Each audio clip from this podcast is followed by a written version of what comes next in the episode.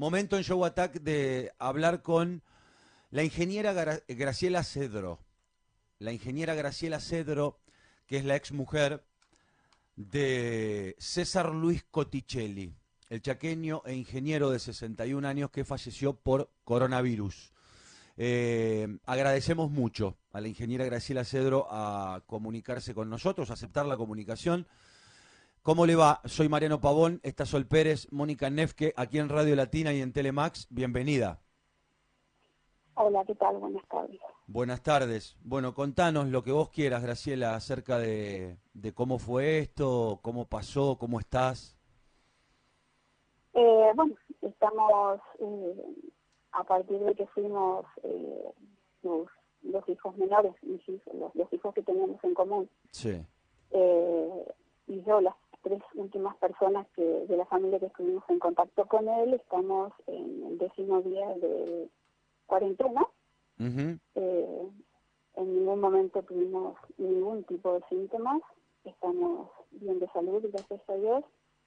Eh, y bueno, esperando que se cumpla eh, el plazo que prevé el protocolo.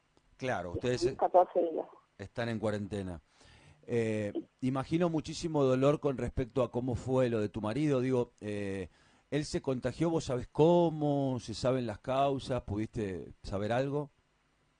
No, eh, en realidad no sabemos cómo. Eh, sí hubo un viaje, eh, pero compartido con los chicos. Sí, Eh, los chicos no tienen, o sea, nadie- ninguno de los tres tenemos síntomas. ajá. O sea, ¿Un viaje a dónde? Perdóname. Un viaje a Egipto y Turquía, Egipto y Turquía. Bien. lugares donde no circulaba el virus en Claro. momento. Sí, no son eh, países de riesgo. No, no, para nada. Y bueno, volvimos del viaje, eh, los chicos a diario iban a visitarlo, Sí. eh, él es mi ex eh, esposo. Su- tu ex esposo, sí, lo dijimos. Este, Graciela, perdón había visitado. que te haga esta pregunta. ¿Ellos salieron directo de Chaco para, para este viaje o vinieron acá a Buenos Aires y de ahí salieron? Por Ezeiza.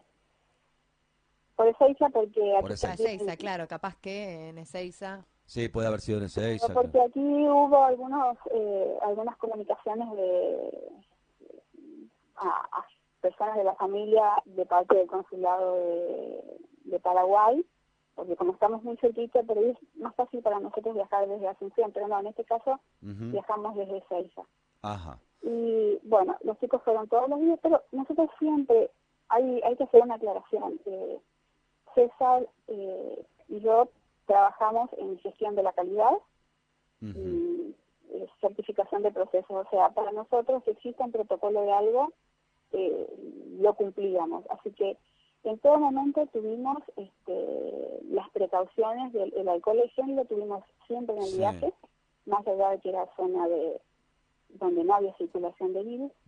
Y este, teníamos barbijos que el único que lo usó fue él. En el vuelo del regreso, eh, él estuvo sentado en otro lugar, en otro, en otro asiento, porque, bueno, este, medía un metro noventa y tres y estaba en un lugar que podía estar mucho más cómodo este, en todo el viaje con sus piernas estiradas. ¿Él ya tenía Sí, sí. síntomas en el avión? No, no, No. para nada. No, no. ¿Aparecieron los síntomas en, perdón, en Chaco cuando llegaron? Aparecieron los síntomas el día jueves. Jueves. Bien. ¿Cuántos días habían pasado más o menos de la vuelta? y más o menos cinco o seis días. Pero los síntomas, Sí. Este, los síntomas son eh, trastornos digestivos, que no es lo que se, eh, se habla en el caso de, de coronavirus. Atención. los síntomas que se refieren Sí. son síntomas respiratorios. Sí. Él este, estuvo el día jueves, empieza con, este, con diarrea, Ajá. y jueves y viernes y el, bueno, el sábado consulta con, con un profesional que eh, le receta regular. Ajá. Con eso había mejorado este, había mejorado esa condición. Lo del estómago. Y claro, exacto, Sí. Lo, sí, lo digestivo. Lo digestivo, claro. Sí. Sí, sí. Y bueno, el, el día lunes estaba, nosotros, eh, él era docente en la UTN y después además era, eh, docente en la Universidad del Chaco Austral, Sí. que es una universidad que está en la localidad de Chasteña, a 180 kilómetros aquí. Ajá. Yo el lunes voy a tomar examen y, y cuando regreso me dicen los chicos que lo habían ido a visitar y que estaba mal, que lo traslada, que quería ir a la clínica. Y bueno, ahí este, los chicos ayudan a preparar todos los, los elementos que podrían necesitar. Y bueno, yo los llevo a la clínica y ahí queda internado. Sí. Con, eh, cuando lo reciben en la clínica, ante la referencia de un viaje, a pesar de ser una zona de no circulación de, de coronavirus, Sí. eh, se toman las precauciones y, eh, bueno, a partir de ahí no volvimos a tener contacto eh, persona a persona con él. Yo seguí en contacto con él por teléfono hasta minutos antes que le coloquen el respirador el día miércoles. El miércoles le colocaron el respirador. Él empezó a tener síntomas de fiebre y demás, los respiratorios, una vez internado. Claro, claro, él, él se inter- a él lo internan ya no con un trastorno digestivo, o sea, era por una eh, insuficiencia respiratoria. Ajá. Ujú. Bueno, difícil, du- duro, digo, sobre todo para ustedes, para los chicos, porque aparte no pudieron tener contacto en el último tiempo. Te pregunto algo, a ver, vos me dirás si no querés contestar, eh, acá intentamos tratar el tema con mucho cuidado, pero digo, eh, ¿fue duro? ¿Pudieron hacer eh, velatorio? ¿Se lo pudo despedir o no? Tampoco. No, eh, eso fue lo, lo más doloroso porque Claro. Valeria, una de las hijas, eh, estuvo, bueno, estuvimos en contacto el día martes porque estábamos con todos los, este, ocupándonos de todos los trámites, de, de la internación y esto. Sí. y por ese motivo, como yo estuve en contacto con él el día anterior, ella y su familia están eh, en aislamiento. Ajá. Y él cuidó mucho eh, la- el contacto, si bien eran países que no, no representaban eh, problemas en ese momento. De hecho, porque Turquía aún no lo es, sí Egipto por casos de Sí. turistas españoles que están ahí, eh, el la semana anterior fue el cumpleaños de Karina, la otra hija, y él decidió no ir porque dijo, no, este, vuelvo de un viaje, nos vemos después, ahí les cuento todo, miramos las fotos, y, y bueno, prefirió eh, este, tomar la precaución. Sí. Así que eh, desde el regreso del viaje, a las hijas no las vio. Claro. O sea, es muy duro y muy dura nuestra situación porque eh, si bien eh, Juan Tomás y Juan Ignacio estuvieron ayudándolo a preparar su bolso y todo eso, tampoco se pudieron despedir de su papá o acercarse y decirle, papá, recupérate. Con Karina y Valeria es lo mismo, de darle una mano, de decirle, papá, saca fuerzas de donde tengas y recupérate. No, eso no fue posible. Y tampoco fue posible después una despedida, Claro. ya que estamos en cuarentena y el protocolo indica que eh, no se pueden hacer velorios. Entonces hubo que buscar desde nuestra situación de cuarentena todo lo eh, todo el, el servicio necesario para proceder a, a- a la cremación y todo lo que lo que correspondía en este caso. Sí. ¿A él le diagnostican, eh, o digamos, cuándo ustedes se enteran que tiene coronavirus? ¿Previo al fallecimiento o en el diagnóstico del fallecimiento? No, no, nos enteramos el día miércoles después de mediodía, Sí. eh, pero él nunca se enteró porque ya estaba sedado y con respirador. Él no se enteró. Ajá. Él no se enteró. Y los chicos me decían, ¿son tres? ¿De qué edades? No, son cuatro. Cuatro. Eh, cuatro. Karina de, de 31, Sí. Valeria de 28, eh, Juan Tomás de 17 y Juan Ignacio de 16. Ajá. Eh, ¿Alguien del estado de Chaco, mejor dicho, alguien del gobierno de Chaco, alguien eh, se comunicaron autoridades con vos para ver si necesitabas alguna asistencia y demás?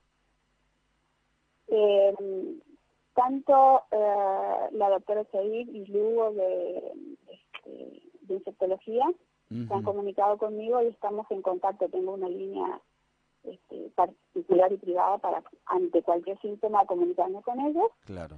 Este, pero por lo demás nadie se ha comunicado. Él fue, por ahí ustedes no lo tienen presente, pero él fue presidente de la empresa de energía eléctrica local. Presidente, repetilo por favor. fue presidente de la eh, distribuidora eléctrica de aquí, de Sechec. Ajá. Funcionario del de, eh, gobernador Capitanich en la gestión anterior.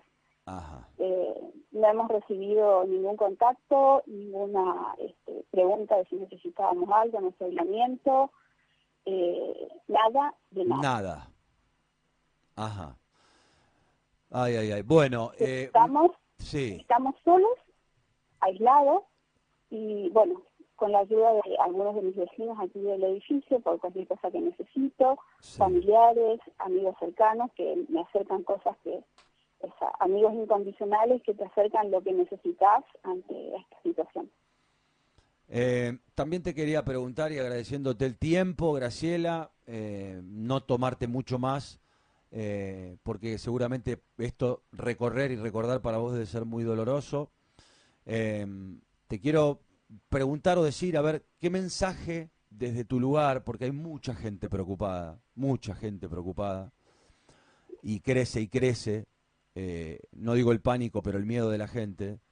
Entonces, ¿qué consejo vos o desde tu lugar, qué le dirías a esa gente que hoy tiene miedo por el coronavirus? Bueno, en primer lugar, por la situación particular que estábamos, estamos atravesando, los cuatro hijos de él y yo como madre de, dos de sus hijos, un mensaje de texto y una llamada no contagian coronavirus.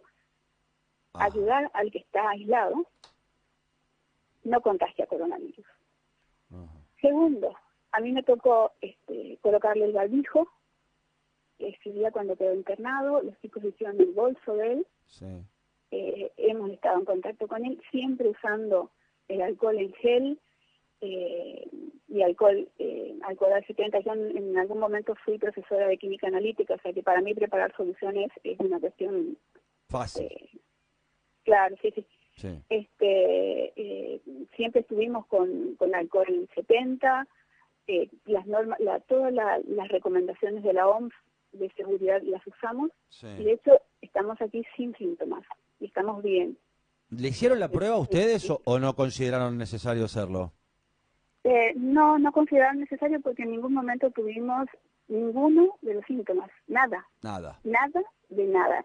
Ni fiebre, ni tos, ni dolor de garganta, ni este, bueno, yo hasta estoy alerta por el tema digestivo, nada. Claro. Este, es la primera vez que... Las recomendaciones de OMS sí.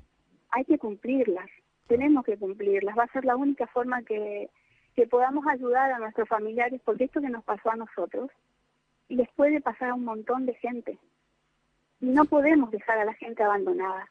Lo que tenemos que hacer es ayudarlos, pero usando todas las precauciones que, hagan, que sean necesarias las que están recomendadas por la OMS. Cumplamos con las recomendaciones y ayudemos al que está en una situación este, que lo necesita. Hoy, convengamos, yo tengo eh, dos hijos de intercambio, siempre he recibido gente de intercambio en, la familia. Tenemos dos hijos de intercambio en la ciudad de Milán y sabemos perfectamente cuál es la situación desde que comenzó la, el problema ya y estamos en el borde.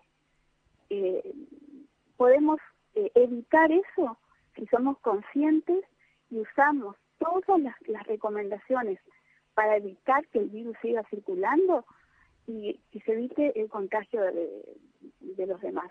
Cuidarnos nosotros y cuidar a los demás. Y no dejar abandonada a la gente. En Italia hay mucha gente anciana, lamentablemente eso es lo que tiene como mayor complicación. Nosotros acá no somos, no tenemos una pirámide poblacional como la italiana, pero tenemos que ocuparnos también de aquellos que pueden estar en riesgo, pero con las precauciones. Las precauciones funcionan. No abandonemos a la gente, ayudemos, pero tengamos cuidado y respetemos todo lo que nos van diciendo, tanto desde la OMS como desde el gobierno. Muchas gracias por tu tiempo, Graciela. Un beso grande. nada. Gracias. Lo mejor para vos. Eh, Graciela Cedro, eh, la ex esposa de uno de los muertos que tiene la Argentina por coronavirus, que es César Luis Cotticelli, chaqueño e ingeniero de 61 años.